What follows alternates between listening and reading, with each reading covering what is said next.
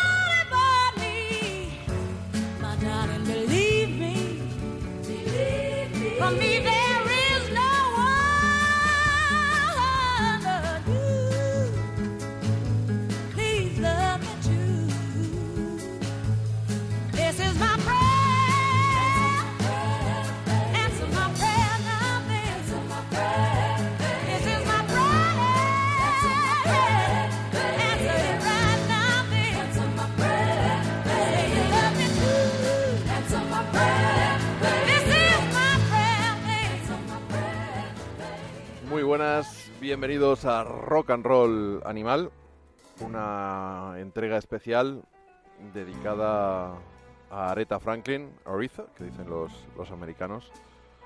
El pasado lunes, día 13 de agosto 2018, si estás escuchándonos desde el futuro, eh, saltaron al mediodía en España en redes sociales las alertas de, de los, de los medios que hablaban de, de que Areta estaba gravemente enferma, rodeada de, toda su familia. Y cuando alguien está gravemente enfermo, te lo dicen, y te dicen rodeada de toda su familia, la verdad es que muy bonito no era. Más sabiendo que había tenido problema con un cáncer de páncreas, 2010, 2011, aunque luego ella lo medio desmintió, quiso quitarle importancia.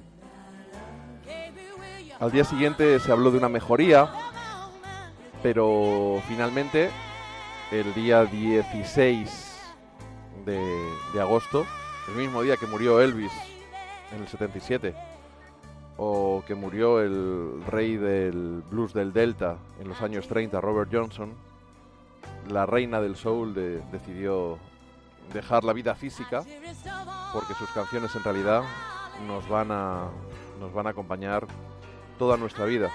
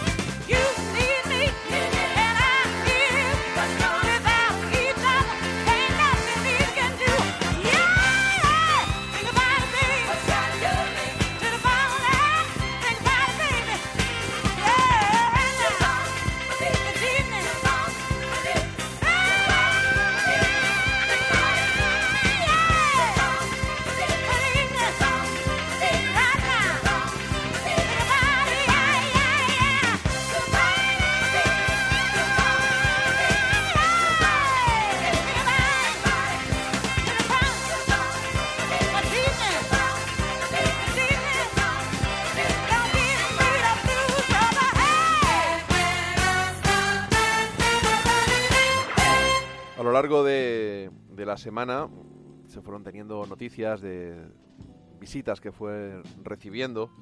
Stevie Wonder con la que estaba con el que estaba trabajando en un, disco con canciones de él.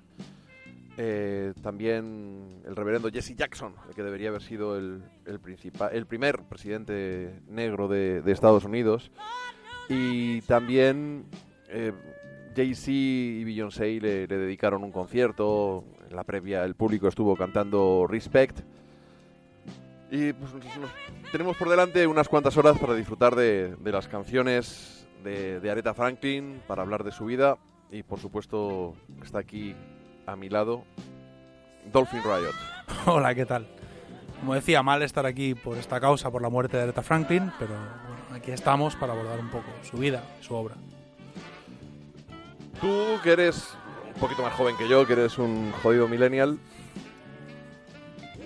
¿cuál fue tu primer contacto con, con Aretha Franklin? Pues curiosamente mi, mi acercamiento a Aretha Franklin no tiene nada que ver ni con el soul, ni con el blues, ni con el gospel, ni con la música, ni fue en un momento de mi vida en el que realmente yo estuviera buscando a un artista en concreto o un estilo musical. Fue el cine de los 80, como supongo que la mayoría de mi generación. El cine, las comedias de los 80 que iban desde los Goonies hasta los Gremlins, que heredabas de tu padre, heredabas de tu hermano mayor, de compañeros de colegio más mayores que tú. Y un día llegaba a tus manos la peli de los Blues Brothers, que era un gag de Saturday Night Live de Dan Aykroyd y de John Belushi. Se convirtió en una película de John Landis y en esta película, que normalmente llegaba hasta ti en VHS grabada en la tele, eh, te topabas con James Brown, con John Lee Hooker y con Aretha Franklin. Es el momento en el que realmente Aretha Franklin te impacta porque en principio es ¿Quién un es esta personaje- señora negra que está aquí en el restaurante Claro. liando la parla y cantando, no? es un personaje secundario. Realmente es una película que te, a- te abre a un mundo que tú desconoces por completo, siendo español en los 90. Un crío, eh, realmente no tenías constancia de que existía ese mundo del blues, ni esos músicos que cuando no están de gira trabajan en una cocina, ni esas cantantes con ese carácter que imponen a su marido una disciplina espartana, o al menos lo intentan.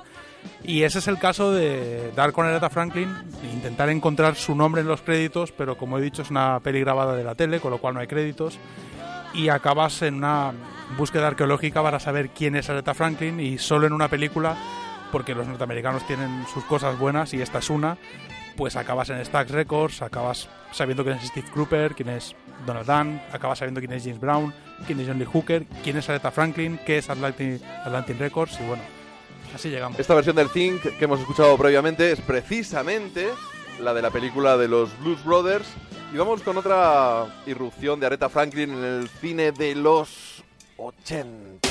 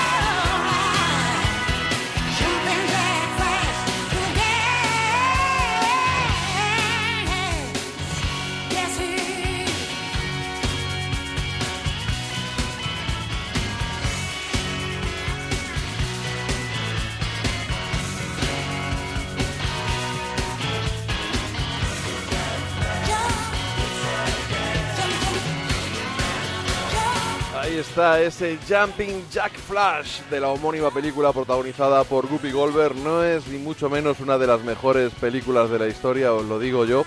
En el videoclip aparece Guppy Goldberg, por supuesto, y ahí estaban Keith Richards y Ronnie Wood, es de una de estas películas que nos hablaba Dolphin, con la que muchos han crecido. Yo la verdad es que no recuerdo haberla visto, pero es posible que me haya quedado dormido en alguna siesta.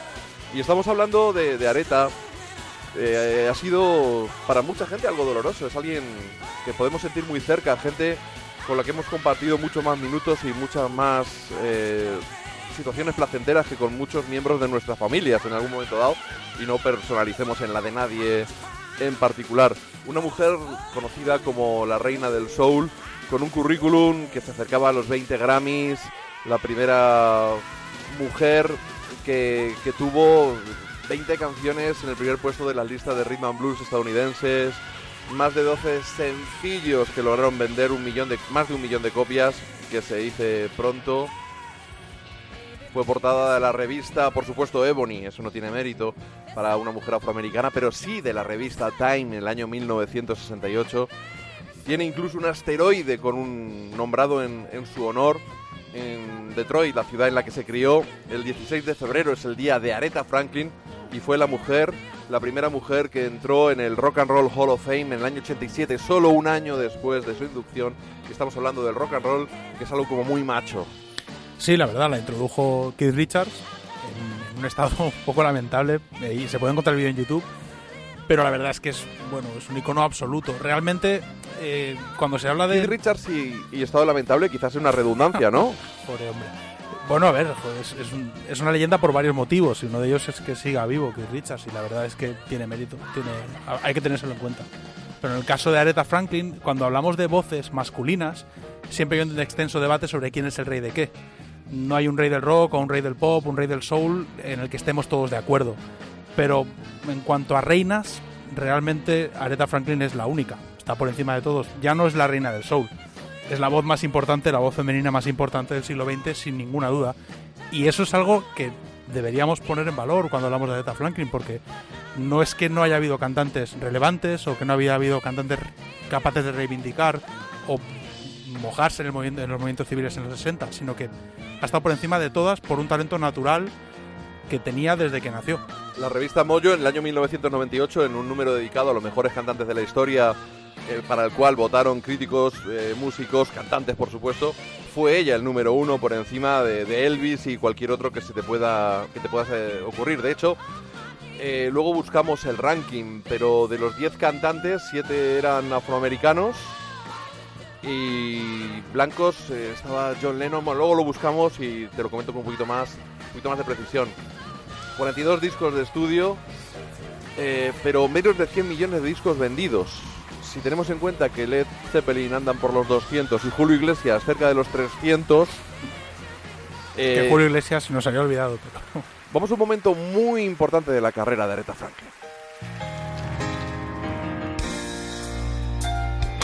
Looking out on the morning rain, I used to feel so uninspired.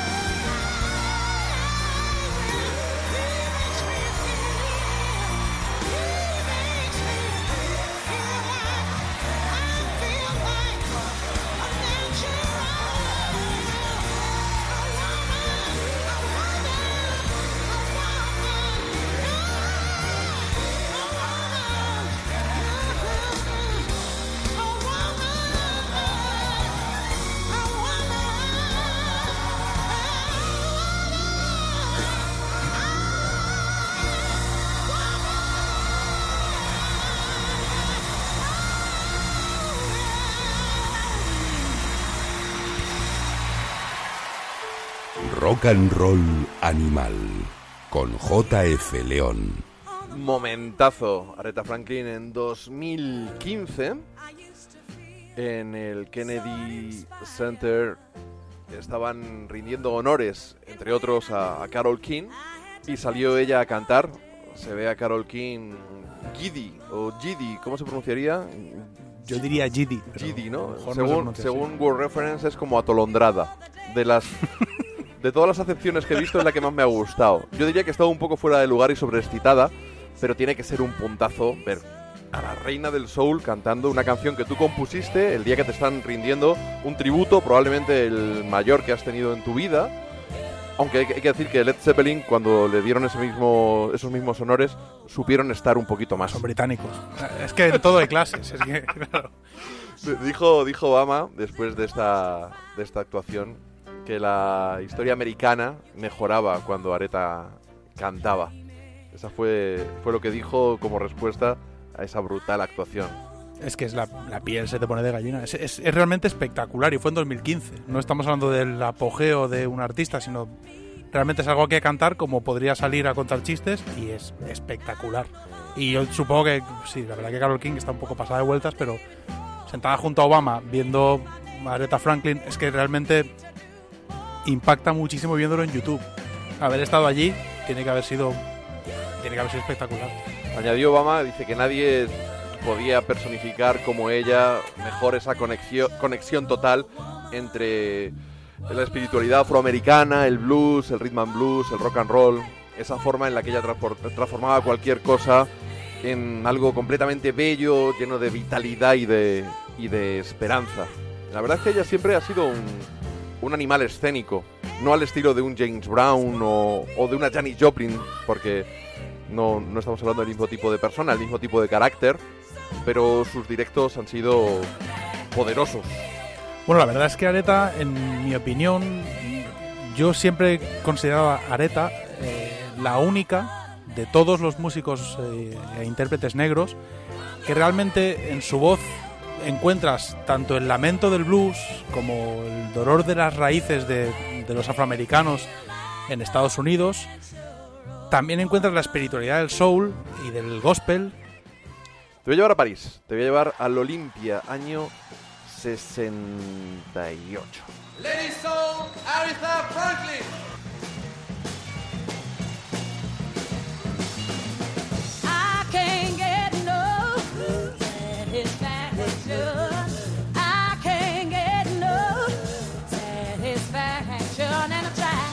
Tell you I try, listen to me, I try. I sure don't try, but I can't get no. I can't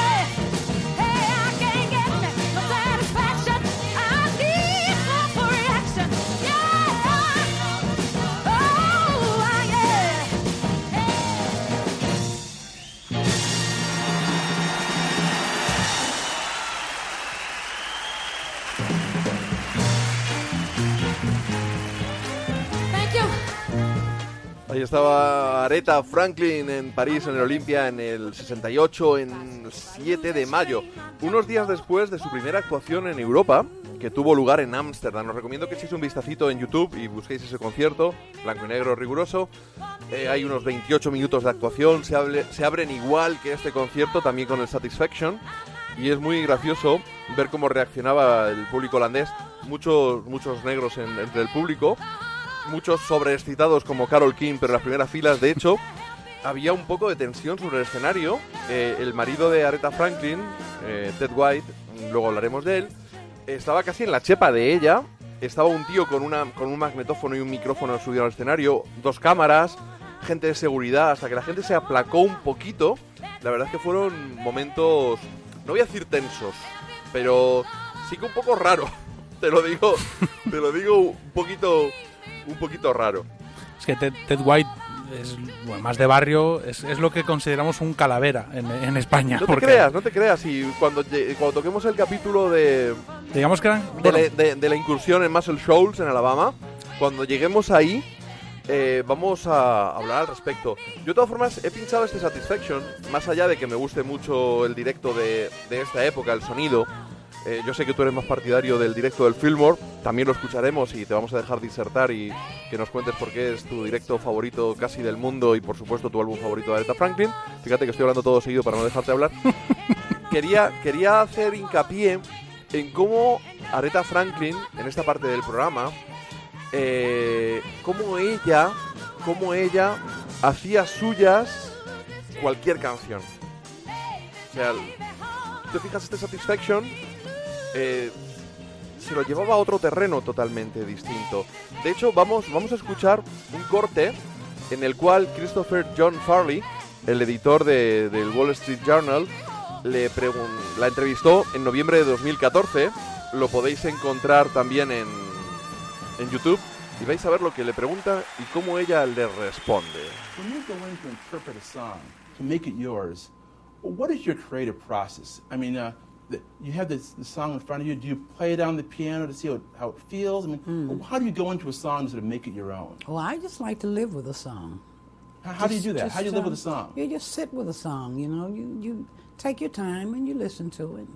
That's about it. But I'm not going to tell you my trade secrets, Chris. I'm not, I, I'm not after the trade secrets. I'm just a- after just the, the way, as an artist, Well, you those go are a trade secrets. Those are trade Those secrets. are trade secrets? Yes, you know You- it. you can't share it with me? You Only- know only a it. few Those- million journal You might go see. into singing, Chris. I'm just kidding. I- I'm just kidding, Chris, pero la corna que le mete Aretha Franklin viene a preguntarle él que cómo hace ella suyas las canciones y ella dice, bueno, pues yo me siento simplemente y las escucho, ¿no? Y pero tampoco te voy a contar mis secretos. Y él insiste.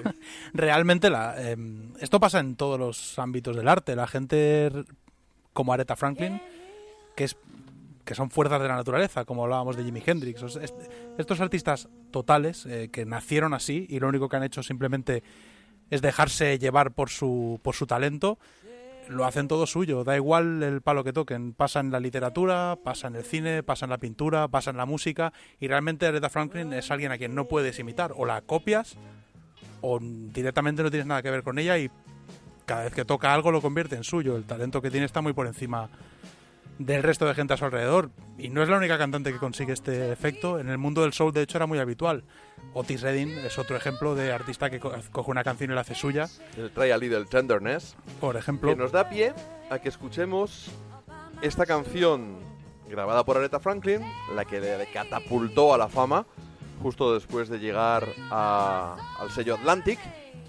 Y tiene una historia detrás. Y es otra, otra forma de, de demostrar cómo Aretha Franklin era capaz de hacer una canción que en principio era Otis Redding y convertirla en algo propio y en hacerlo algo incluso más grande, insuperable.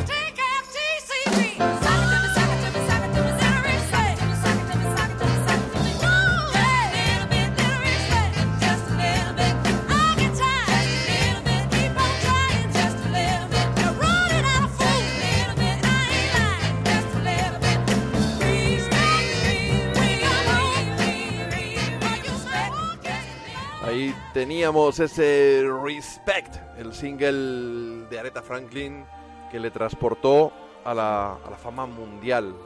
Eh, Con su primer número uno, su primer millón de discos vendidos, en una época que todavía, aunque ya los álbumes eran importantes, los singles todavía tenían, tenían alguna importancia.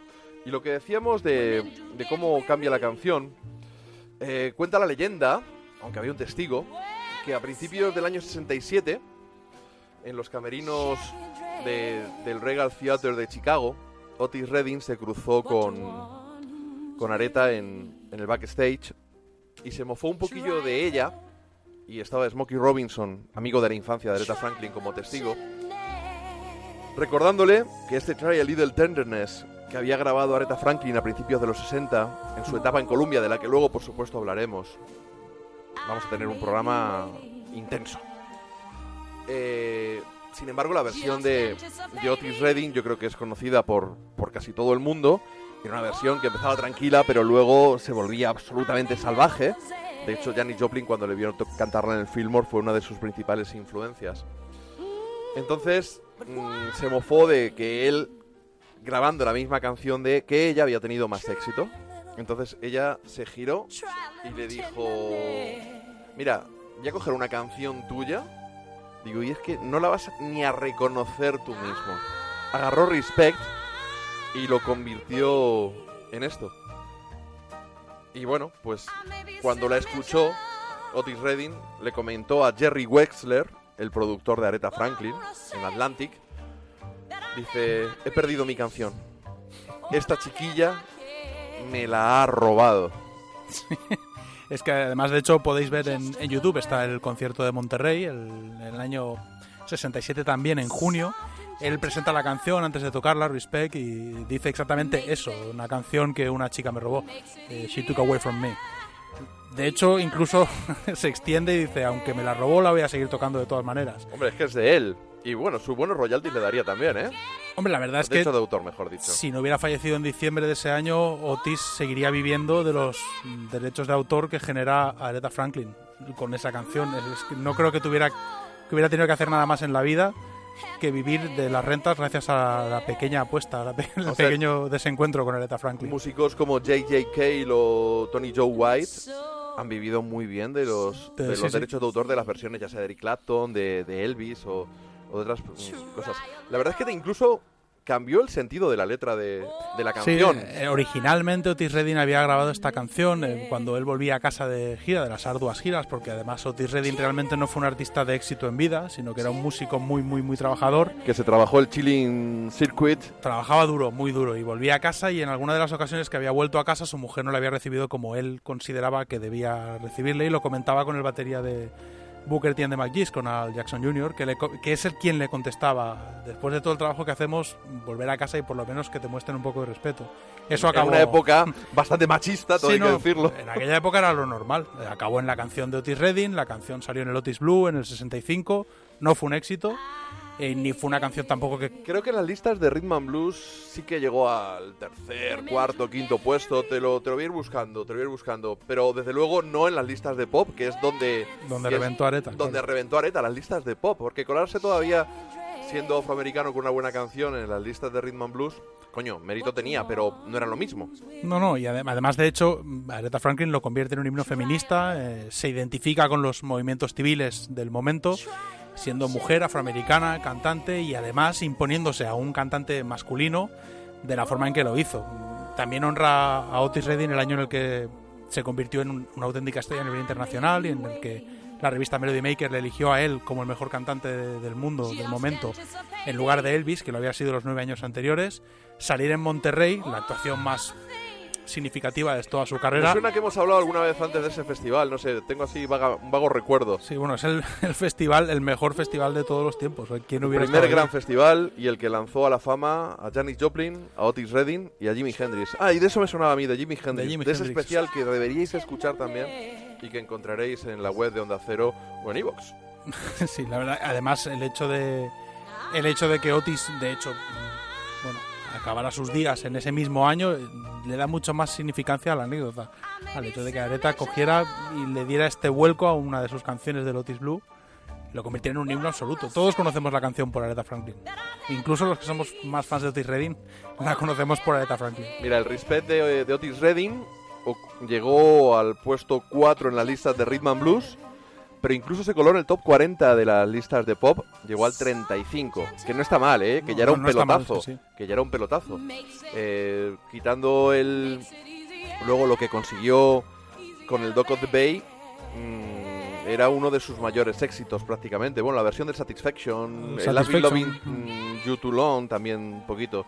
Pero realmente, realmente una estrella internacional se convirtió en Monterrey y bueno, con el Sitting at the Dog, póstumo, desgraciadamente. Pero bueno, la verdad que la anécdota es brutal, como si fuera un guion de película prácticamente, que entre Areta y Otis, siendo quienes eran, pasara lo que pasó, siendo dos expertos en coger canciones de otro y convertirlas en suyas.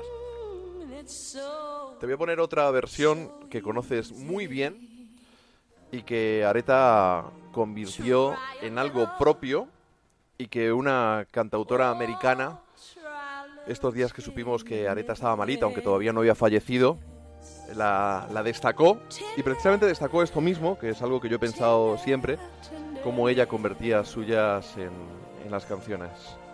Vamos con la versión de Aretha Franklin del The Thrill Is Gone.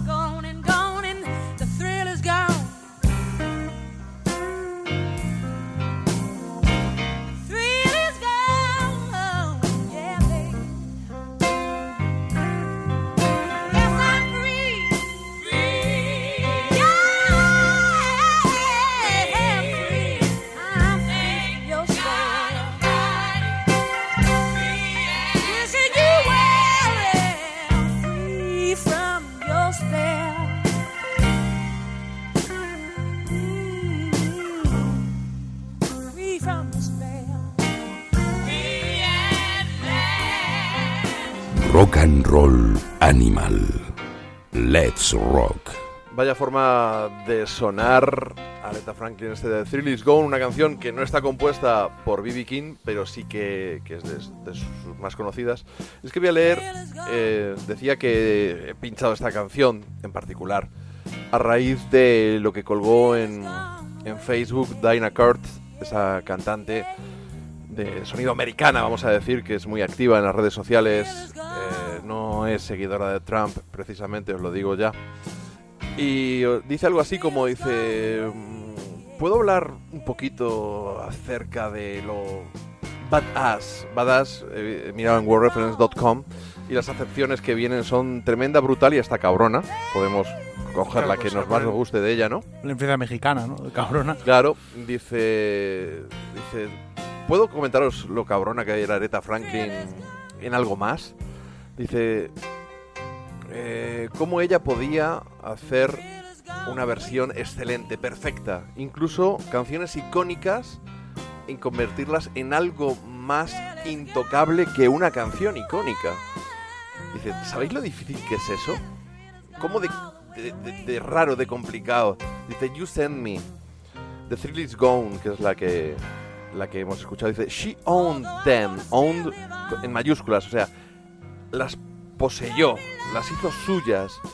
Dice, y dice, eso es algo que, que la gente se, se olvida de que es una canción que Otis Redding grabó y grabó y, y- escribió Respect primero. Dice, en serio, Otis Redding, fucking Otis fucking Redding, jodido Otis Redding, de uno de los más grandes cantantes de soul que ha pisado esta tierra. Dice, y ella simplemente agarró y se llevó su propia canción. Dice, es que en realidad se llevó cualquier canción que tocó. Dice, incluso un montón de esas eh, sobreproducidas mierdas de los 80, como Freeway of Love, es un millón de veces mejor simplemente porque ella, ella las cantó. Fucking Unmatched Vocal Authority. Una, una jodida autoridad inigualable en cuanto a la voz. Eso es lo que Dana Kurtz decía de, de Aretha Franklin en cuanto a las versiones. Yo llevo, tú que me has escuchado mucho tiempo, recuerdo mi primer verano en, en Onda Cero en el 2003, uno de mis primeros programas con Begoña Gómez de la Fuente. Fue una hora entera hablando de Aretha Franklin, quiero decir. Está feo que lo diga, pero no, no, es- no soy, no estoy de postureo haciendo este programa, ni habiendo sentido mucho esto, ni incluso habiendo llamado a, a mi perra Areta. Claro, de hecho, ahora justo leía... Está justo Areta está tumbada en el sofá escuchándonos cómo grabamos este programa ahora mismo. Estaba leyendo esta mañana eh, muchas declaraciones sobre Aretha Franklin eh, de mucha gente, eh, algunas con motivo de su muerte, otras simplemente frases que se han dicho sobre ella. Alicia Keys dijo sobre Aretha Franklin que a la gente que no ha escuchado un disco de Aretha Franklin deberíamos considerarlos media persona, no una persona completa. O sea, ese es el grado de excelencia que para todos los que amamos la música y para sobre todo aquellos que de, con mayor o menor éxito hacemos música, nos inspira a alguien como Aretha Franklin, porque ya no es el hecho de hacer un disco o de interpretar tus propias canciones, de subirte en escenario y cantar, es el hecho de coger una canción del más grande, sea B.B. King, Otis Redding o quien te dé la gana o los Rolling Stones, y robársela, robársela y hacerle consciente en vida de que se la has robado, o sea, no es algo ya... Es algo que va mucho más allá. Solo Areta podía, podía hacer esto. Vam- Vamos a picotear algunas otras versiones para ver lo distintas que ella las hizo.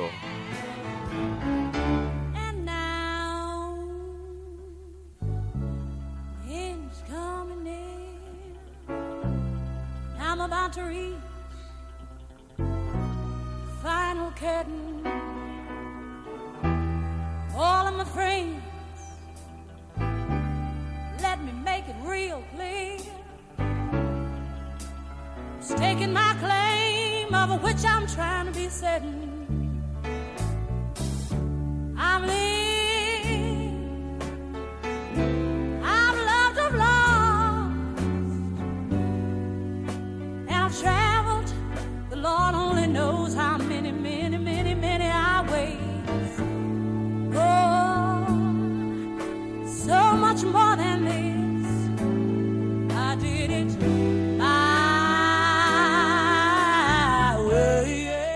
he querido dejar llegar el estribillo. Si no conoces la letra de la canción, cuesta inventarla. Y no es como. Voy a ser un poco malvado aquí, ¿vale? No es como lo que hace Dylan con sus propias canciones, que las jode. Hostia. las jode. No, ella las convierte en otra cosa enorme es- Esta canción, este, este My Way, es un descarte del álbum en el que venía Thrill Is Gone, Spirit in the Dark, de 1970. Un gran álbum. Y se quedó fuera este My Way. Vam- Vamos a escuchar un trocito de otra que también se quedó, se quedó fuera. Es una versión del At Last que se quedó fuera del Let Me Into Your Life del, del 74.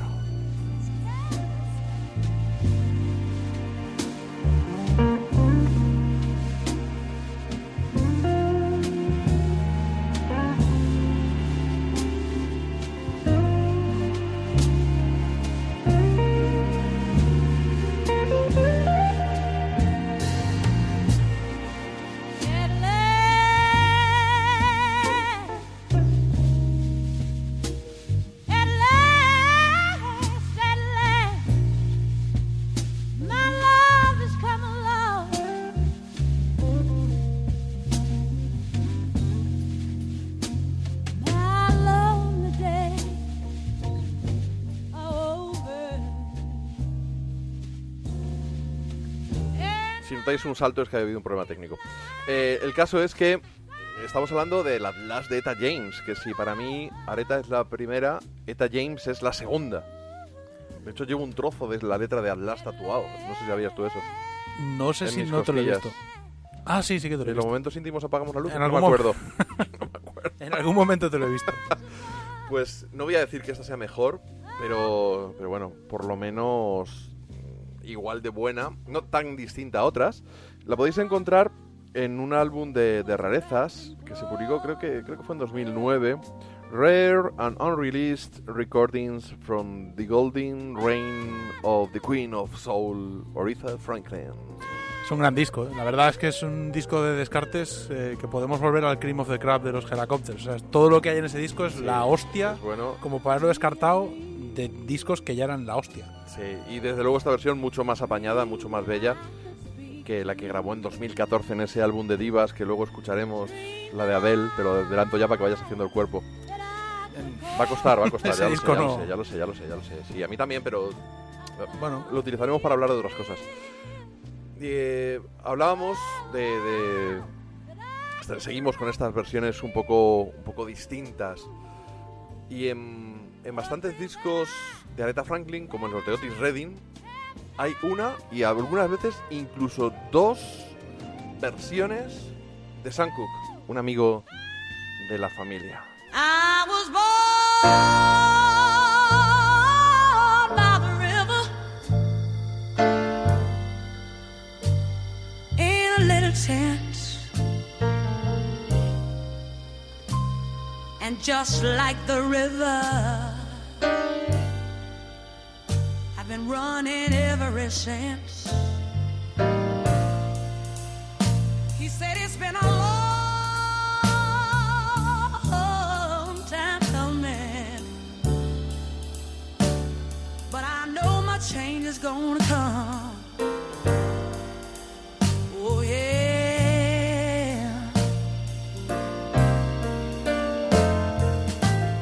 qué maravilla Eh, de tener que elegir entre la de Sam Cooke la de Otis, la de Otis Redding y esta es como ¿qué prefieres? ¿qué dedo prefieres que te cortemos? yo me quedo con Areta, la verdad. Es- e- este es un claro ejemplo de cómo realmente su personalidad está muy por encima de todo. O sea, da igual la melodía que haga, da igual que no respete un clásico, da igual todo. Está muy por encima. Su, su presencia vocal está muy por encima de todo. Y la forma en que pronuncia. Este es un, esta canción es un buen ejemplo de cómo la forma de pronunciar de Areta es como si te estuviera hablando a ti. Es muy cercana. Cosa que en el caso de Otis Redding, por ejemplo, es un artista que entra un poco más.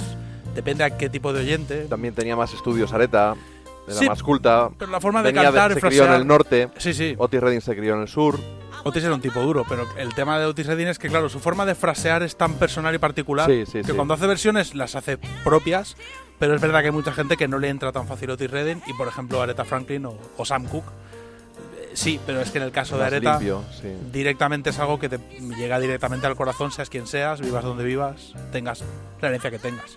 Vamos con otra versión, aunque quizá en este caso un poquito más fiel a la original. I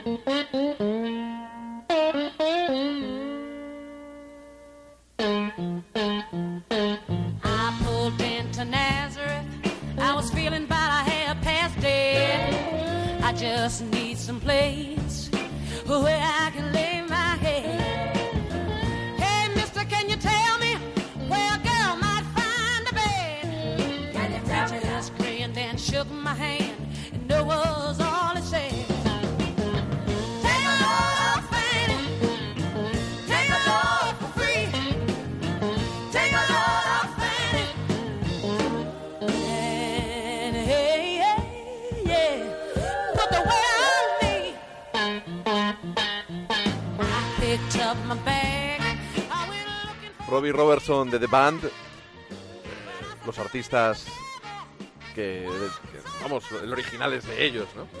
Aunque no compuesto por, por él, si no recuerdo mal.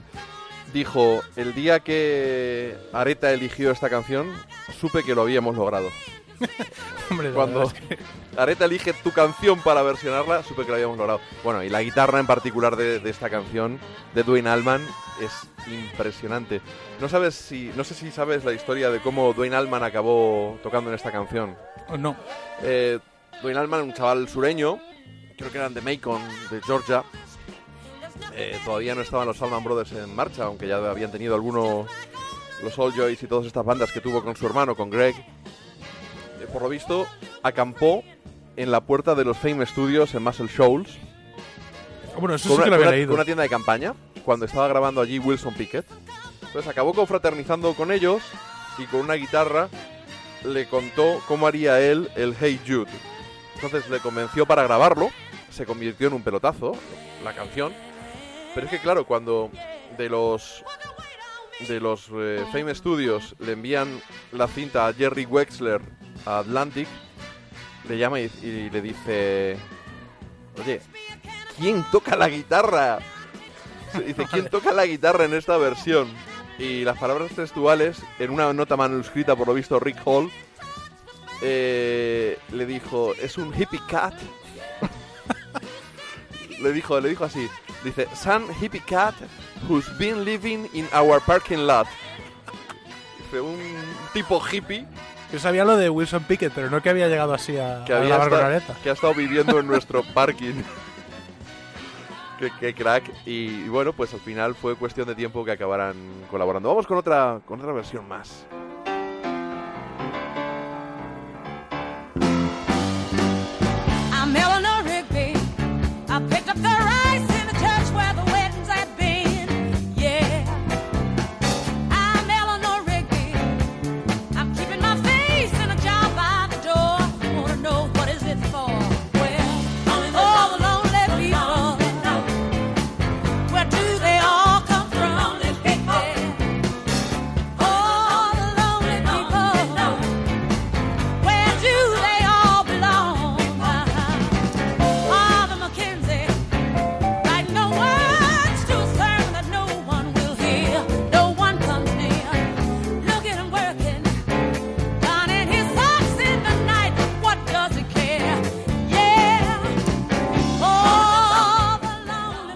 De los putos Beatles. Y mira lo que lo convierte ella. Es una canción de los Beatles, recordémoslo, como muy orquestada, con, con las Sí. cuerdas. Que bueno, que, que hay gente a la que no le acaba de entrar porque no es el típico patrón de canción pop de los Beatles, no hay ningún atisbo de rock and roll.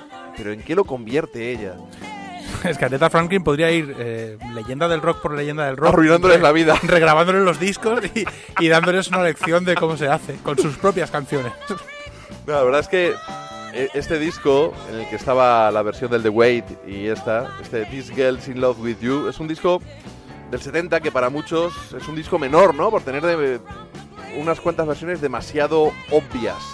Hay algunas, ojo, de músicos eh, como James Carr, que era un titán, un titán del soul sureño que seguro que va a encandilar a todos los que les gusta Otis Redding. Te tiene que gustar por cojones, eh, eh, perdón, James Carr. También está Bobby Blue Bland, con el que Areta cantó cuando, cuando era un adolescente. Se subió al escenario con él. Pero, pero bueno, luego están otras, pues son más obvias, ¿no? El It Be de los Beatles. eh, está, está esta. También es un disco que por en 1970 está entre obras cumbre de la carrera de Areta. Si hubiera sido un disco que hubiera sacado en otro momento, a lo mejor tendría mejores críticas. Pero es que claro, sacas un disco un poco que cogea un poquito, por así decirlo, en el 70, después de lo que has hecho en los 60 finales. Vamos con otra canción de ese mismo disco.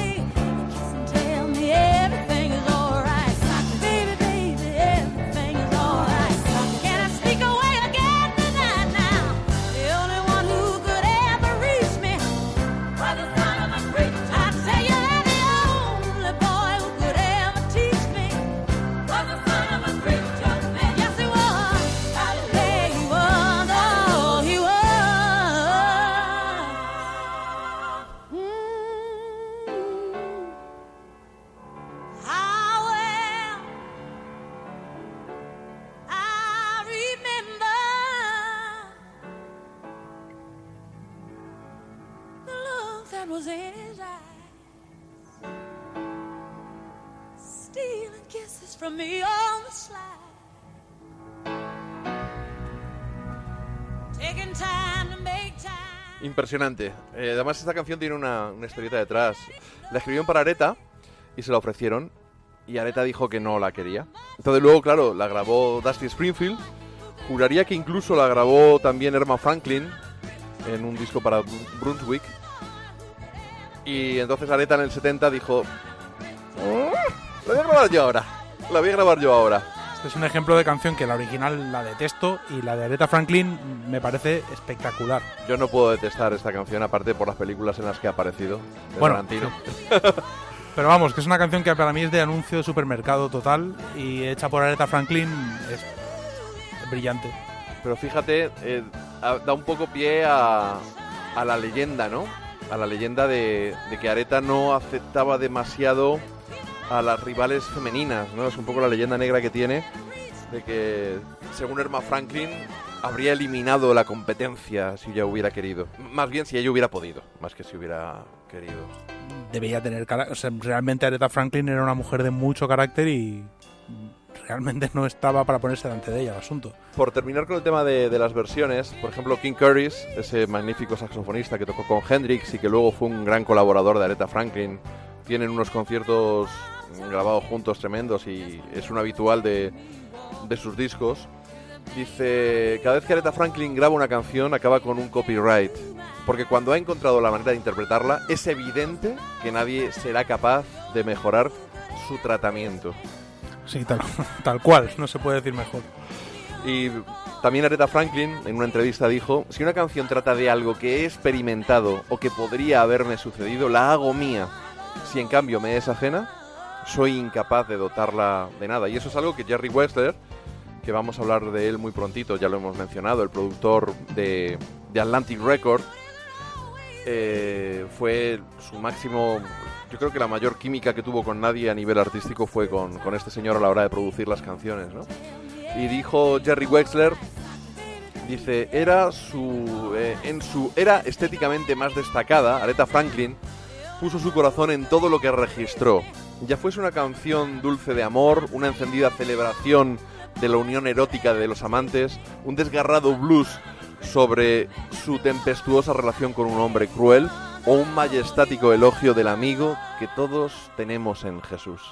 Qué bonito, ¿eh? Sí, la verdad que sí. Pero además también muy cierto. Difícil describirlo mejor.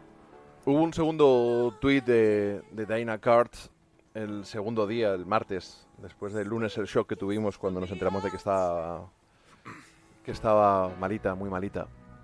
El martes en teoría mejoró un poquito y incluso se alegró de ver a sus familiares alrededor, estuvo hablando con ellos. Y Dana Cart dijo, I need Aretha to be okay. O sea, necesito que Aretha esté bien. Dice, hay un montón de artistas que me han influenciado y que estoy preparado a perder. Pero Aretha no.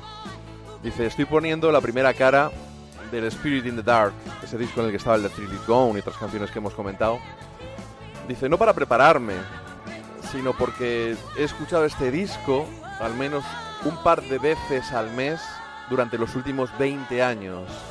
Y Don't Play That Song tiene poderes mágicos sobre mi estado mental.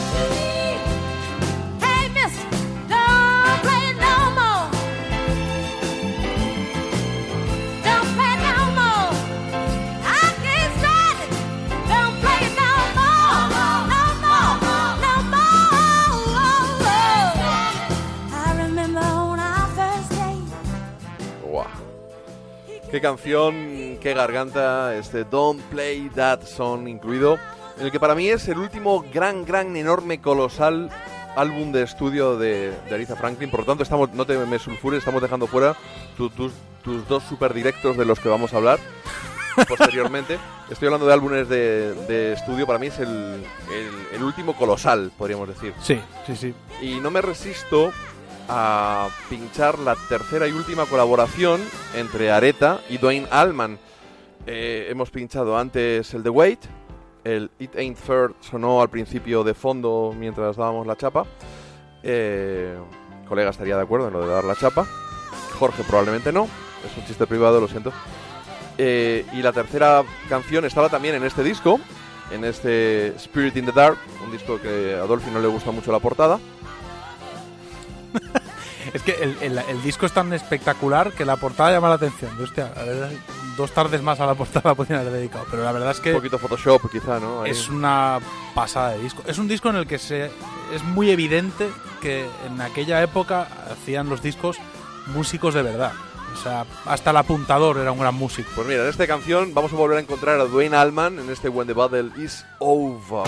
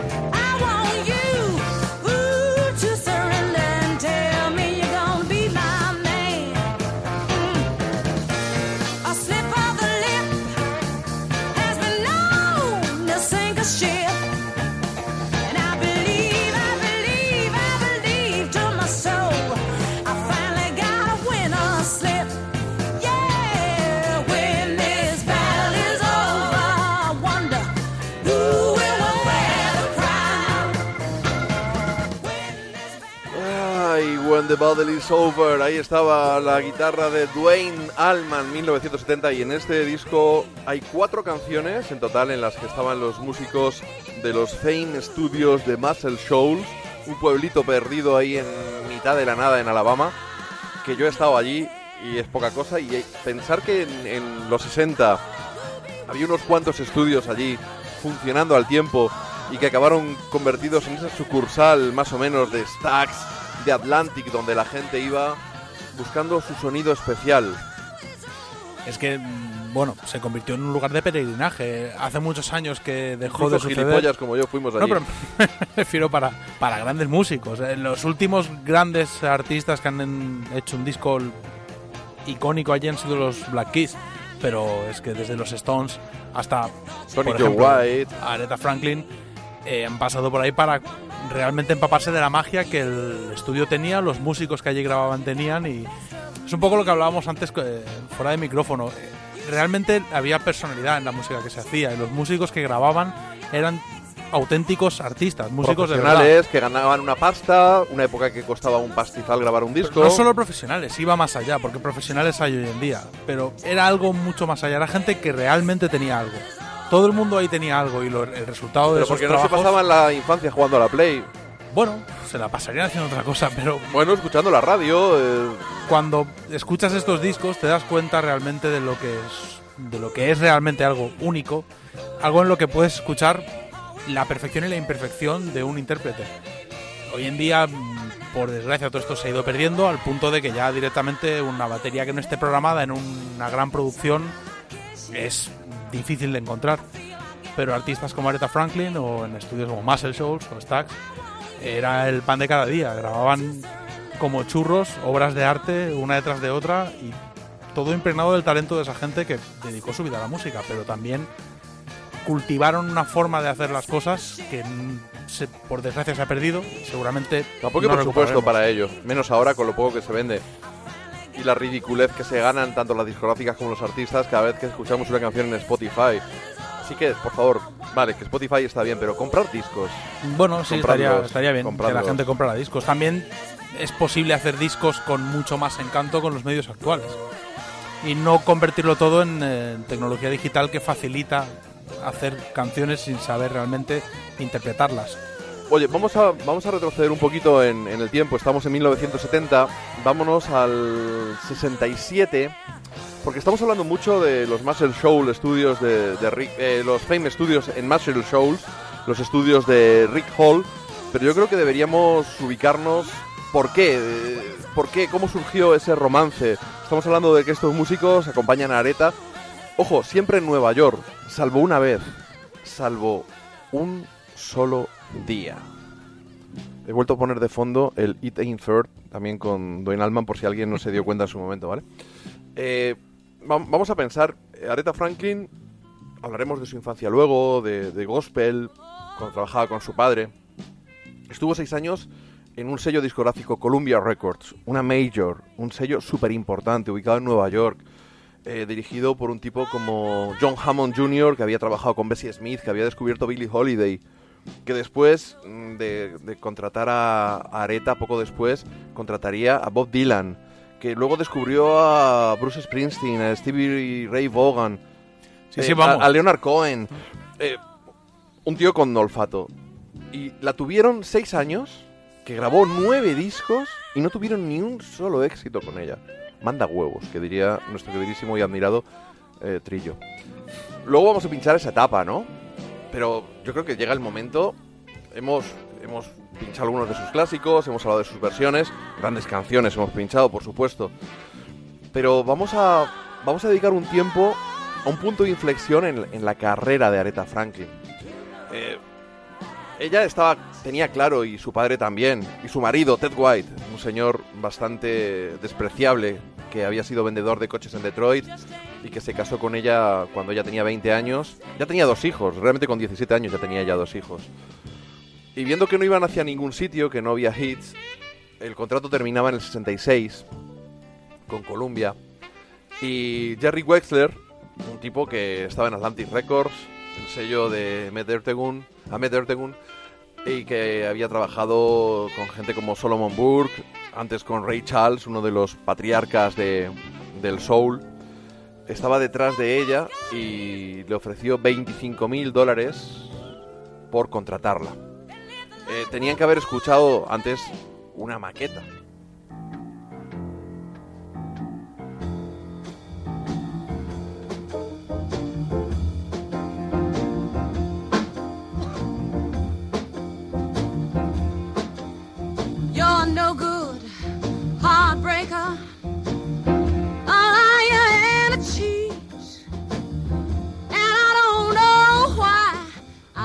You do these things to me.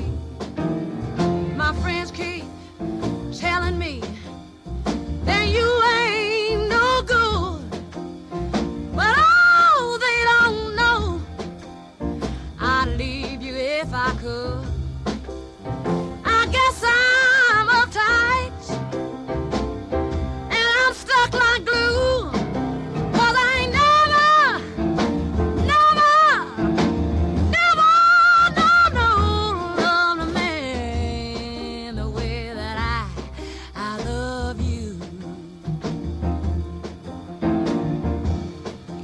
Esta maqueta, un tanto un sonido primitivo, un tanto imperfecto, es lo que abre precisamente este, este compacto que hemos comentado de rarezas del 2007, antes dije del 9. Este Rare and Unreleased Recordings from the Golden Reign of the Queen of Soul. Acaba convertida en esto.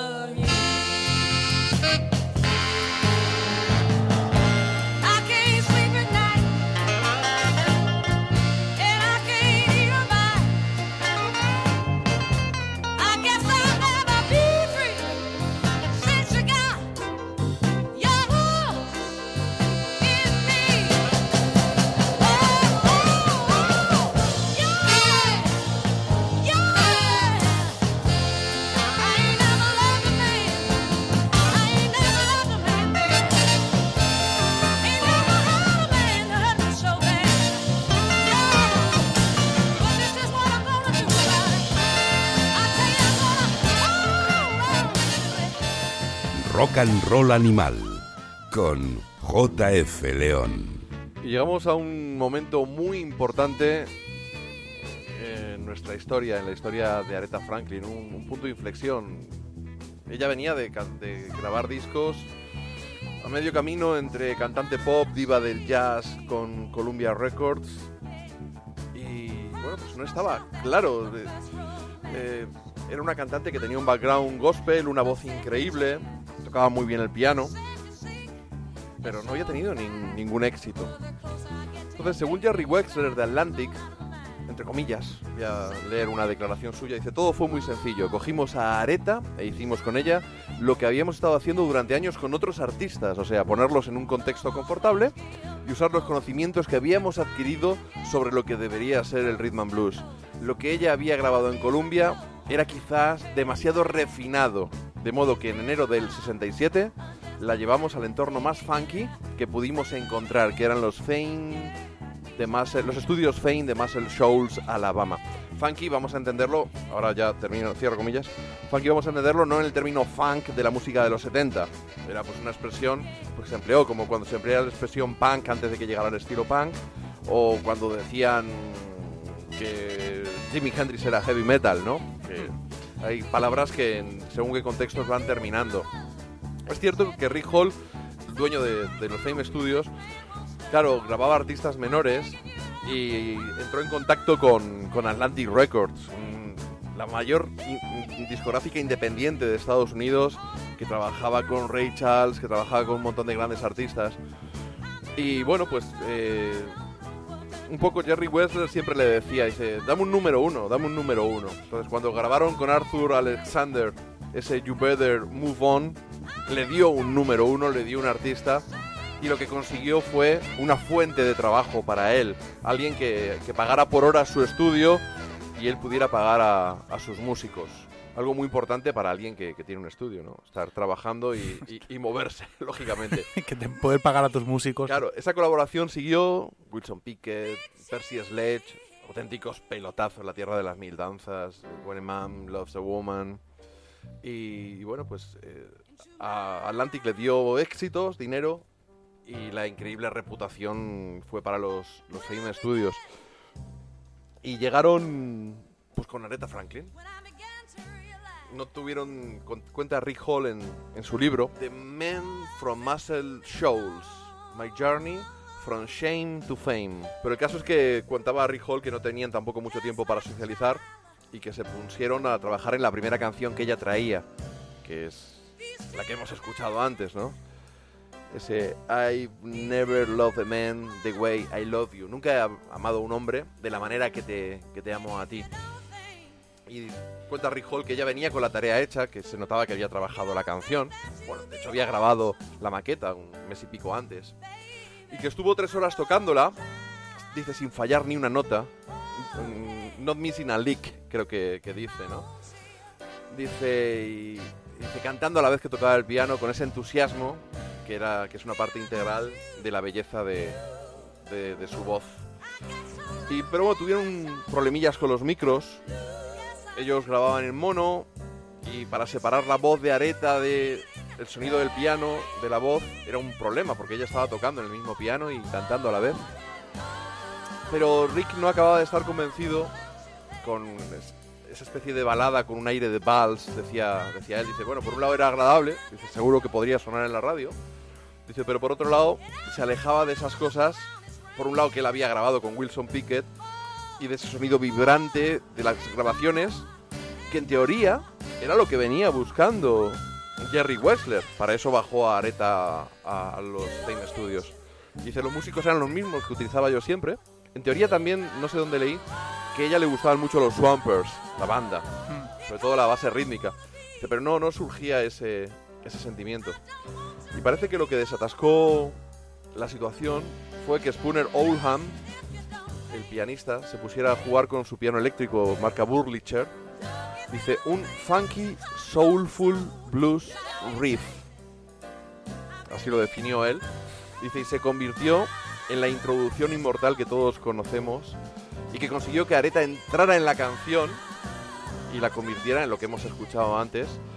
Y por lo visto en la pecera, Jerry Wexler y, y Down Toad, el, el- el productor que trabajaba, el ingeniero que trabajaba con Jerry Wexler, empezaron a, a gritar excitados, a pegarse codazos. Fue un momento absolutamente mágico en el que ellos tenían claro que habían conseguido por fin lo que buscaban, esa pedazo de canción. Es que no hay forma mejor de definir el resultado de la canción.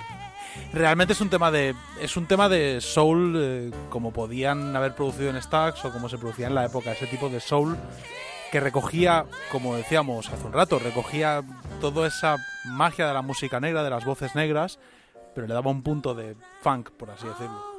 Es el funk antes del funk. Realmente lo que llamamos funk en ese momento es lo que había hecho Otis Redding, es lo que hacían eh, Booker T, es lo que hacían Rufus Thomas. eh, Rufus Thomas, por Chicken, ejemplo por ejemplo.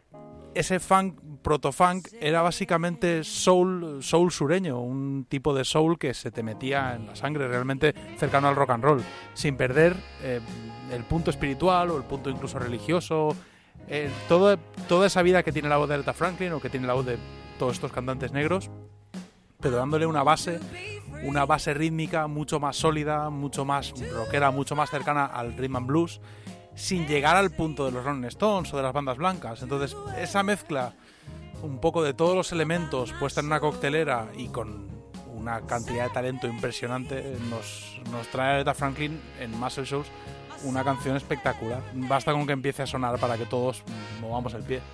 Todas estas canciones que están sonando de fondo son canciones del álbum de debut de Aretha Franklin en, en Atlantic Records. ¿Y qué, hicieron el resto de ese día? Bueno, pues la noche anterior, Dan Penn y Chips Moman se habían pasado la noche anterior escri- escribiendo una canción para Aretha. Y después de haber grabado este I've Never Loved a Man, empezaron a trabajarla con ella. ¿Qué ocurre? Que estuvieron tocándola tres, cuatro horas. Y ellos pensaban que la canción no, no acababan de pillarle el punto. No obstante, vamos a escuchar prácticamente lo que se grabó quitando cuatro tonterías que añadieron en Nueva York posteriormente. Algunos coros, al- algún overdub de alguna cosita. Pero en realidad lo que grabaron esas tres o cuatro horas que pensaron que habían perdido el tiempo fue lo que quedó registrado. Y sonaba así, este... Do right woman, do right man.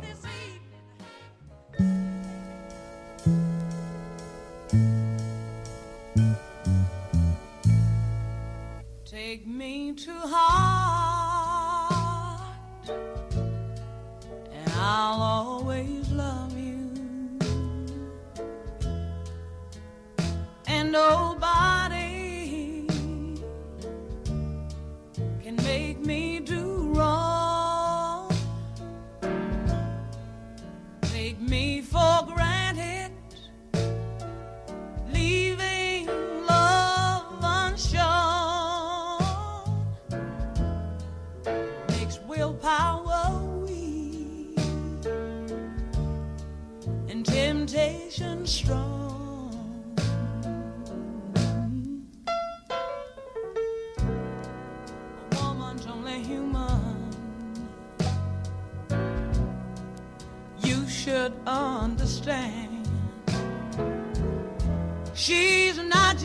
plaything.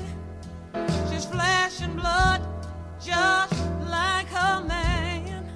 If you wanna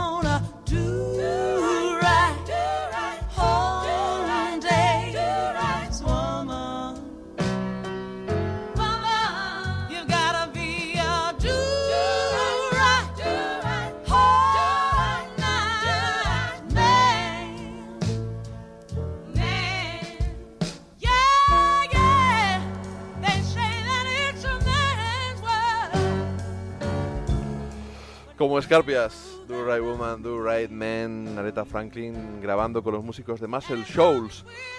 Y lo que no sabemos es qué habría ocurrido si hubieran seguido grabándola al día siguiente. Lo que sabemos es que se convirtió en esto en esas 3-4 horas. ¿Y qué ocurrió? Eh, porque todo acabó muy mal. Estuvieron menos de 24 horas en, en Muscle Shoals, en, Alabama, Aretha Franklin, con el séquito de Atlantic, amigo Toad, Jerry Wexler y Ted White, el marido. Ese fue el problema. Era un tío, dicen que refinado, con estudios, un negro del norte, no un negro del sur, pobre.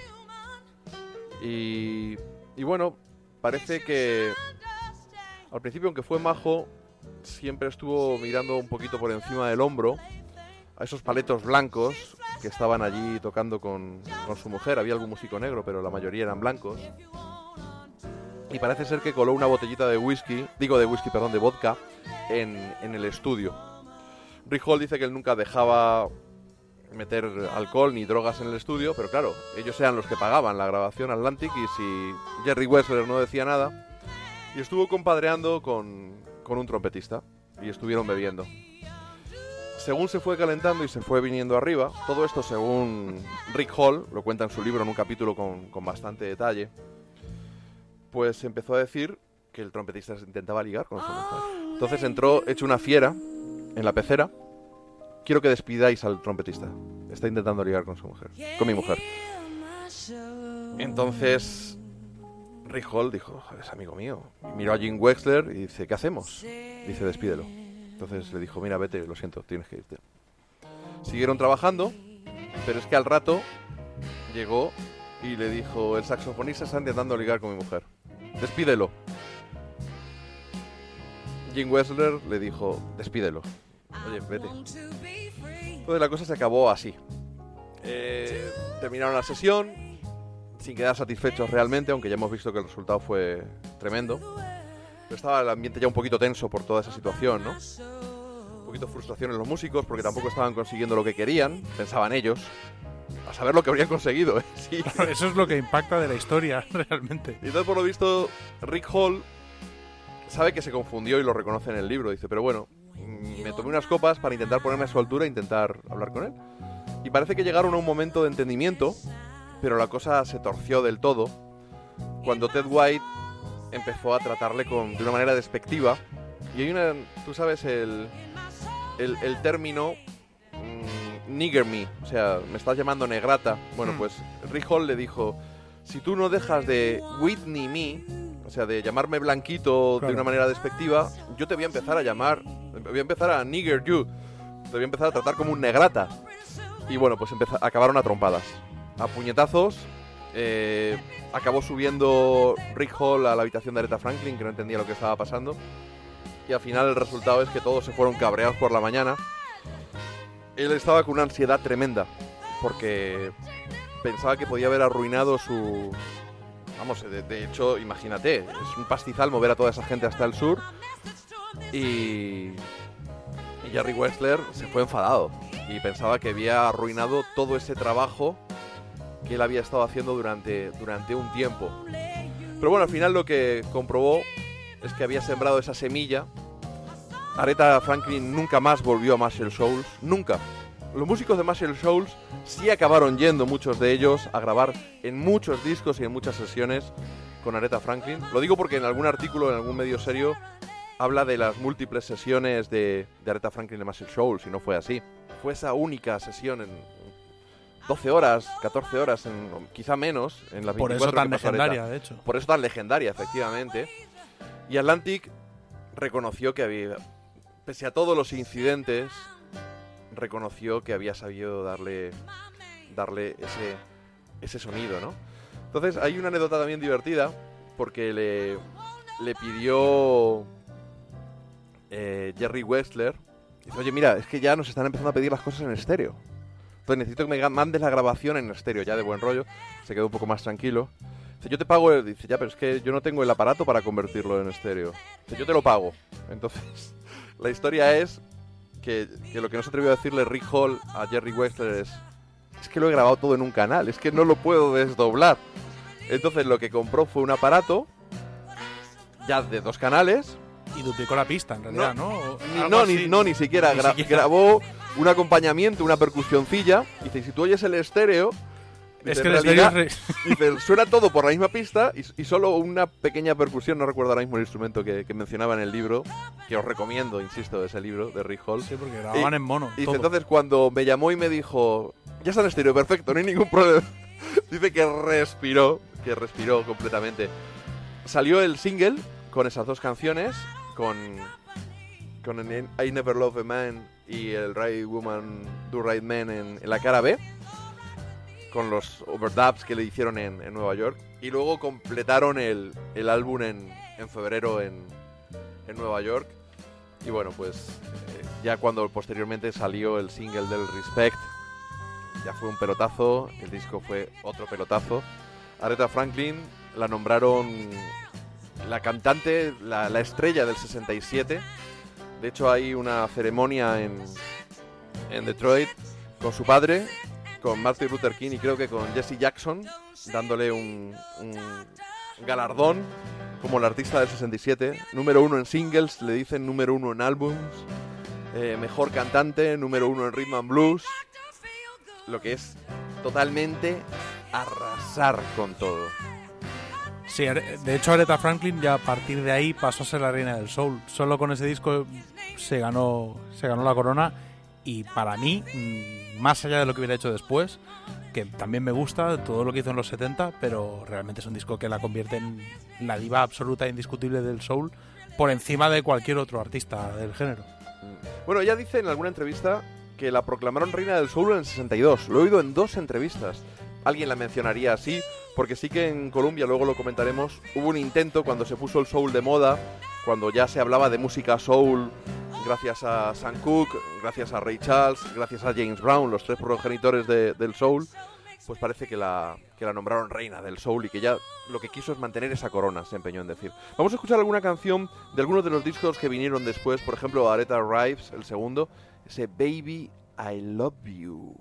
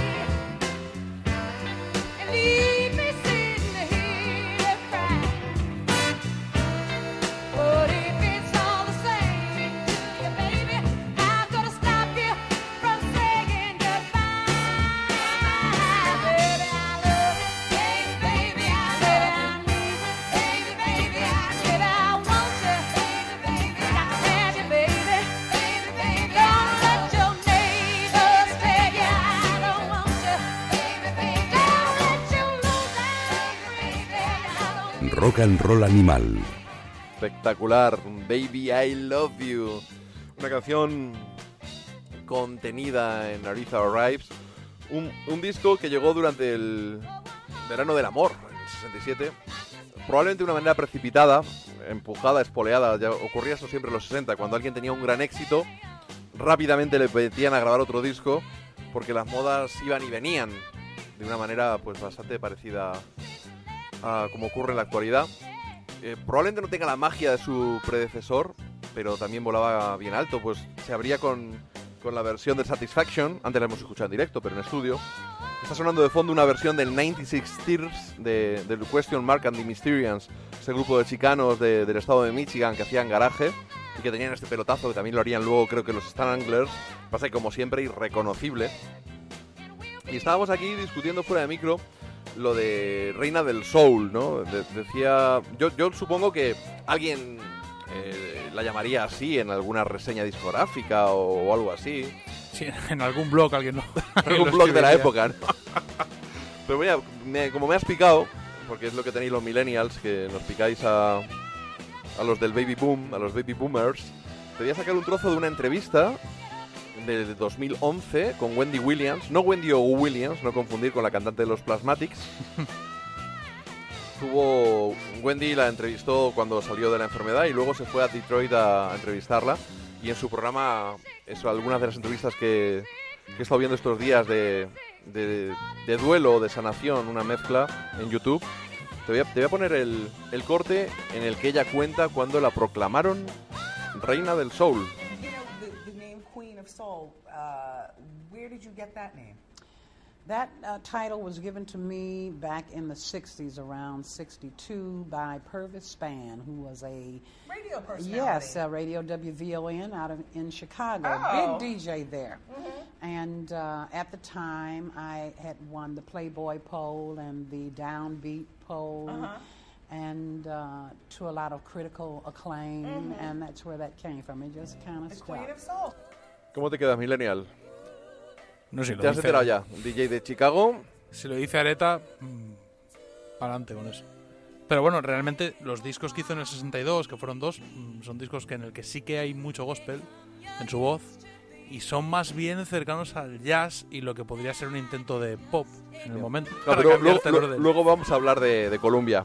Pero bueno, era, Pero un, vamos- era un inciso para que lo de la Reina del Sol que tú has dicho que se coronó aquí. Pero fíjate que antes Sí, no, realmente, a ver, la, la voz de Aretha Franklin siempre ha tenido lo mismo desde el principio, desde seguramente que tenía siete años, tocaba de oído para su padre en la iglesia, pero realmente lo que consiguieron que cristalizara en Atlantic Records realmente no tuvo que ver solo con ella, sino también con quien la acompañaba. O sea, no es que realmente ella se convirtiera en la reina del soul por sí misma o ella sola, sino también con quién se juntó, con- de quién se dejó acompañar, de a quién escuchó.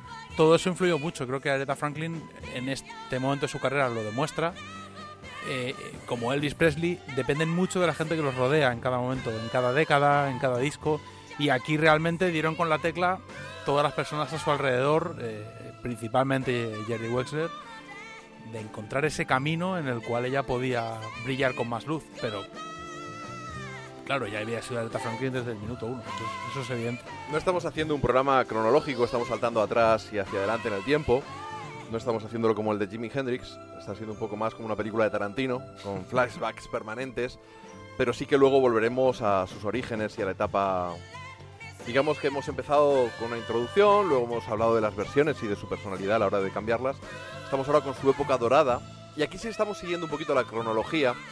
Después de Aretha Rives llega otro de los discos más destacados de su carrera, Lady Soul, con una de mis canciones favoritas de Aretha Franklin.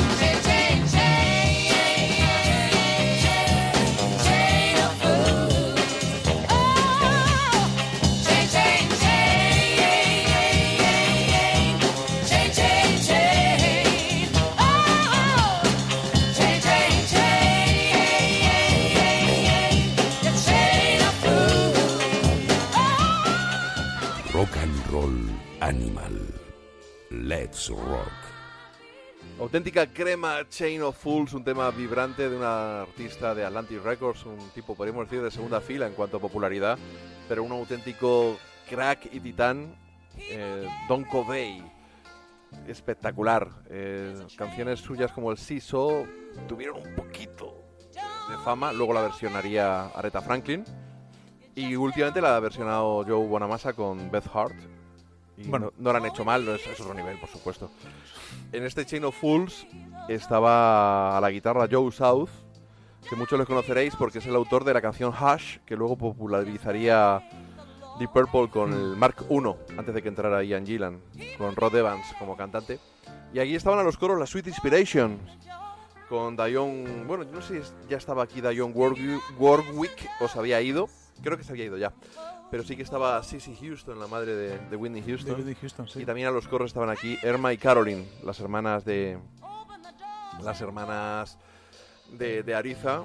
Irma con su carrera paralela. Caroline también grabó al- algunos discos, pero Caroline lo que, lo que hizo fue compuso bastantes canciones para, para Areta. Escribía bastante, bastante Sí. para durante años. También, bueno, es que Lady Soul, es que entre Lady Soul y, y Never Love the Men no sé cuál me quedo. La verdad que Lady Soul es un discazo, es un espectáculo de disco. Es sentarse a escucharlo y, y ya está, no hay, no hay más. Esta es la canción que hemos escuchado antes, es de You Make Me Feel Like a Natural Woman, canción de Gary Goffin y su esposa Carol King, aunque me gusta decirlo al, al revés mejor. Carol King y su esposo Gary Goffin, que grabaron, un- compusieron un montón de, de éxitos. eh, en el Brill Building eran de, de los habituales. Eh, también está esta versión del People Get Ready de, Curtis Mayfield. Es, es un disco un disco espectacular. Y hay una canción que a mí me, me gustaría ponerosla. Reconozco que yo no sabía, hasta hace muy poquito, que el señor que metía en este Good to Me as I Am to You, ¿sabes quién era? Eric Clapton. Hostia, Eso. no sabía.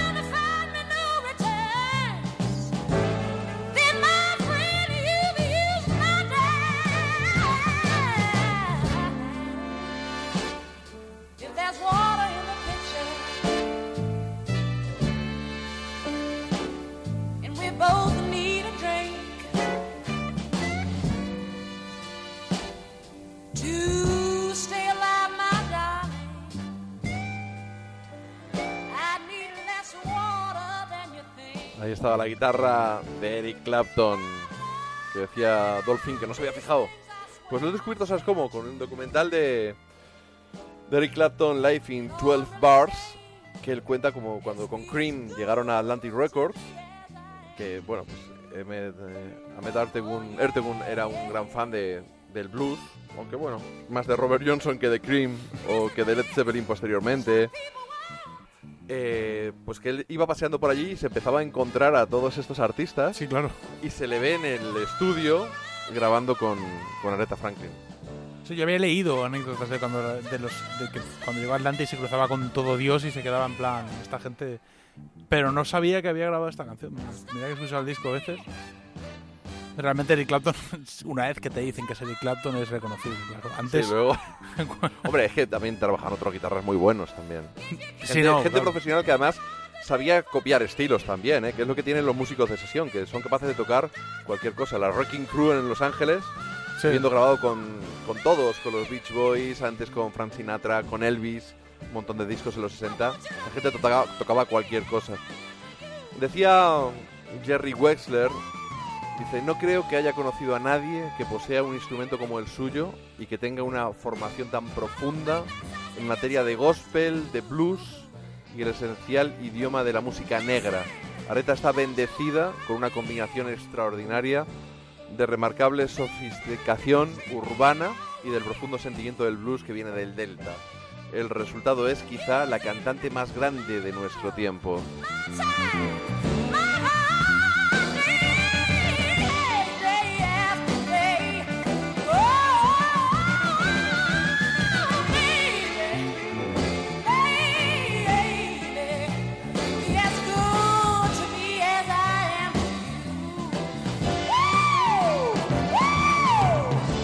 Rock and Roll Animal. Sí, so, esta canción que comentábamos antes de Don Covey y que está ya en el siguiente trabajo en Aretha Now, el que siguió a Lady Soul, otro otro gran gran disco. Te has quedado de todas formas ahí con el cuerpo con Eric Clapton, Sí, bueno. todo muñeco, ¿eh? Es que realmente te- me, me pongo en la piel de Eric Clapton y lo que tuvo que vivir ya con Jimi Hendrix y luego llegando a Atlantic y cruzándose con quien se cruzó. Realmente es una vida fascinante la de, la de Eric Clapton, sobre todo durante esa época. Bueno, pues este, este disco con el A Say Little Prayer de Bar Baccarat con el que hemos abierto, estaba Think, que hemos escuchado la, la versión Es de otro discazo. Roland Disco, eh, ese clasicazo Night Time is the Right Time, esta versión de Don Covey. Es que estos tres discos de los que estamos hablando realmente son una carrera. O sea, ya está. La mayor parte de grandes leyendas de la música no tienen tres discos a este nivel. Tenía una, Ni frase, siquiera dos. tenía una frase como corolario. En un artículo, pues, debe, hacer, debe ser del 2002 o del 2003, quizá del 2004 para Ruta 66, eh, Ángel Maeztu, antiguo colaborador, escribió este párrafo al comienzo de la primera parte, creo recordar. Dice, si bien más de 40 años de andadura discográfica regular dan para mucho, y aunque todos los álbumes de Areta, en todos ellos hallamos material remarcable, son sus referencias del periodo 67-74, los años más brillantes de su imbatible era Atlantic, las que justifican el lugar prominente que la Franklin, se nota que es catalán lo de la Franklin, ocupa en la historia de la música. No solemos verlo escrito tan a menudo como sería necesario, pero los logros de esa etapa de su carrera son una de las cumbres estéticas de la música soul, al lado de los momentos más inspirados de Ray Charles, James Brown, Otis Redding, Marvin Gaye, Curtis Mayfield y Stevie Wonder. Y, sin lugar a dudas, están a la altura de lo que Dylan hizo entre el 62 y el 67, o los Beatles entre el 63 y el 69, o los Rolling Stones entre el 68 y el 72. Así de relevantes son y no es razonable que sigamos ignorándolo. ¿Qué te parece? Totalmente de acuerdo. De, de hecho, es un- hay una cosa evidente en el caso de Aretha Franklin y es que es porque es una mujer. Y negra, además. Una mujer negra y solo hay que ver con quién la comparan para darte cuenta de por qué no, no está en el lugar o no se la ha considerado de manera, bueno, ipso facto en cuanto salieron los discos, como en el caso de otros artistas, a la altura, de hecho, compararla con los Stones o los Beatles, para mí Aretha está muy por encima. O sea, lo que significa Aretha en el mundo de la música del siglo XX, a nivel contemporáneo, Cuidadito que los Beatles cambiaron todo, también Elvis. Sí, pero es que no podemos descontextualizar quién era Areta. Que era una mujer negra en los 60 intentando sacar la cabeza en el, en el mundo machista de tipos como Otis Redding, como Sam Cooke, como James Brown, por ejemplo. James Brown, el que- yo creo que el más de todos O ellos. sea, realmente lo que hizo Areta fue pasar la mano por la cara a un- una serie de personas que son muy admirables como artistas, pero que realmente no es para tenerlos delante en ese contexto. Y lo hizo de manera brillante y se ha mantenido hasta ahora. Más allá de la trascendencia, evidentemente, por ejemplo, de los Beatles como artistas. Te saco otra cita de Jerry Wexler. Todo esto es fruto de muchos documentales esta semana, hay que decirlo. He pasado una semana de duelo y de, de regocijo. Para mí la primera gran artista soul en la que entré además, que eso es, importante. Pero tampoco puedes escuchar, con toda la música que manejamos, no puedes dedicarte a escuchar sus discos permanentemente. Y bueno, pues me metí en ese mundo de YouTube a descubrir entrevistas, a descubrir cosas personales que no, que no sabía, que no, no estaba al tanto. Luego hablaremos de ellas al final del, del programa. He visto documentales y he sacado frases, he sacado que hay una tarea de producción concienzuda. No, tú ríete, pero to- todo esto son puede que unas 40 o 50 horas de trabajo. Claro, hombre. De- pero de disfrute a la vez y a la vez despedirme de ella. Para mí ha sido muy importante. Es que Aretha Franklin... Pu- Puedo sonar muy ridículo, ¿vale? No, pero es cierto porque te en el caso, en mi caso concreto, sin ser es lo que tú dices, con toda la música que manejas y que escuchas y que quieres realmente disfrutar, eh, Aretha Franklin, el momento en que irrumpe en tu vida, es cierto que yo básicamente es la etapa, la etapa de la que estamos hablando, de la que más eh, en la que más he profundizado. Mm, Básicamente, por ejemplo, Aretha Now es un disco que he escuchado un millón de veces. Y lo escucharé Yo otro millón de veces vinilo en más. la pared. Es que realmente claro. forma parte de, como Otis Redding o como muchos de estos artistas, de aquello que muchos hemos querido siempre poder llegar a vivir y disfrutar en la vida, de ese tipo de música, ese tipo de artistas que lamentablemente hace mucho tiempo que cuesta mucho encontrar, sobre todo viviendo en Europa, pero que ellos consiguieron plasmarlo en discos, en discos en estudio, en discos en directo, en actuaciones, y es un legado único del que además realmente no tenemos una continuación, no la hay. Eso No, no la hay. Desapareció a, a mediados de los 70 el sonido Memphis, por así decirlo, este soul que venía de Stax, desapareció por completo y no ha vuelto no ha vuelto a aparecer. No ha habido ni siquiera un resurgir como con el rock and roll, con el blues, con todos los estilos. Pero este tipo de soul que representa Aretha Franklin eh, desapareció por completo de la faz de la tierra y el soul que se hace mm, a partir de ahí ya no tiene nada que ver. Tiene mucho más que ver con Marvin Gaye, tiene mucho más Con que ver Al con Green. Motown, con- sí, con Al Green, pero el soul en cuestión Bueno, es que so- es- aunque fuera un sello de Nueva York, pero es el sonido este de soul sureño, ¿no? Que- Total, total. Total, realmente eh, Areta debió, debió haber, haber grabado en Stax. Como fan de Areta, es Bueno. lo que. De hecho, Jerry Wexler eh, cuenta en uno de estos documentales que se planteó enviarla allí. Tú, sin embargo, has leído que se la ofreció a Stax. Era un sello asociado, de hecho, Atlantic tenía la distribución. También tuvieron un problema muy serio y un litigio que casi acaba con la carrera de Stax. Os recomiendo que veáis un documental sobre Stax en el que ponen a Atlantic y a Jerry Wexler a bajar de un burro. Sí, porque, bueno, el documental está muy bien. La verdad es que merece la pena verlo. Aparte, creo que está en YouTube, que se puede encontrar en YouTube el documental. Si no, bueno, alguna forma de conseguirlo. Yo creo que me lo compré allí en Stax. Eh, si no has ido a Stax. Yo también estuve en Fame, en los estudios de Muscle Shoals, en, la, en el estudio mismo donde Aretha grabó. Estoy sentado en el piano con el que grabó Aretha Franklin. Tengo una foto. Joder.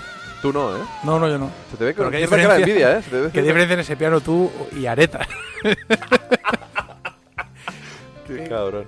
Pero vamos, es lo que eh, yo mm, lo, la ofrecieron a Stax y en Stax en principio rechazaron grabarla. Ya más allá del por qué, tampoco entremos. Pero da lo mismo. Realmente el, el sonido que se creó entre Muscle Souls y Stax, ese tipo de soul, lamentablemente, aunque nos pongamos ahora un poco nostálgicos, ha sido borrado de la faz de la tierra. Queda en el recuerdo y queda en discos que siguen siendo esenciales, capitales para cualquiera. No hace falta que hasta Axel Rose ha, mostrado sus condolencias a Aretha Franklin. Cualquier persona dentro del mundo de la música toma conciencia de lo que significaron esos años y ese puñado de artistas que en un momento muy con- concreto de sus carreras mm, sacaron adelante un sonido que ya nunca más eh, volvió nadie a ser capaz de reproducir. Por todo esto, lle- llevo como cinco minutos intentando leer una frase entrecomillada de Jerry Wexler que saqué de un documental en estos mm, días de arduo trabajo que tú estás dilapidando. Decía, decía Jerry West, dice, Areta podía disfrutar e identificarse con rock moderno, números de espectáculos y baladas pop, pero no pensaba en términos de canciones negras o blancas, de ritmos negros o blancos. Su gusto como su genio trascendía categorías.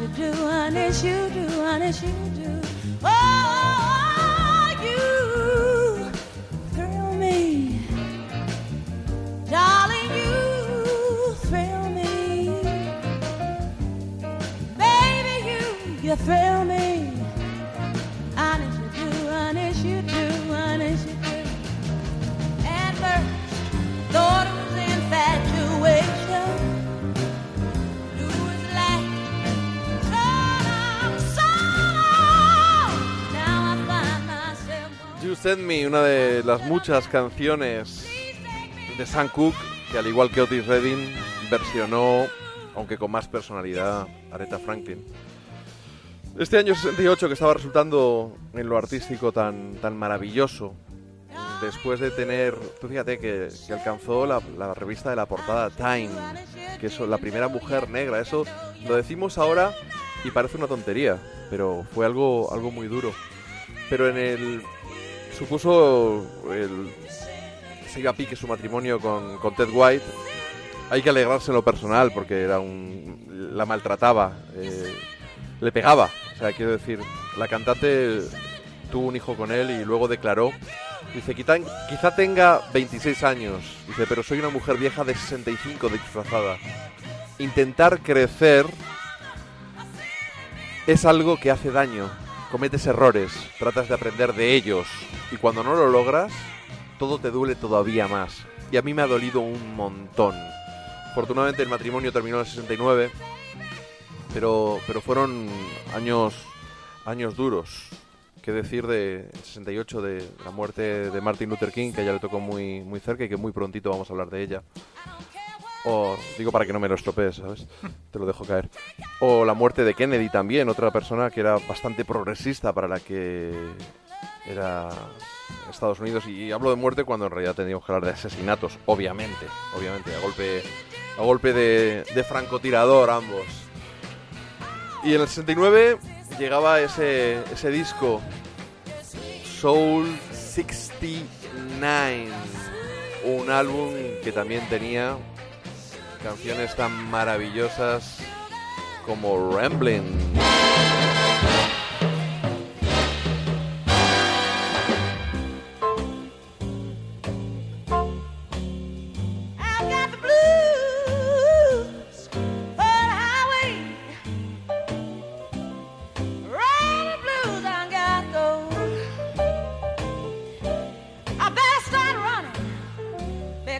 Walking for me is much too slow.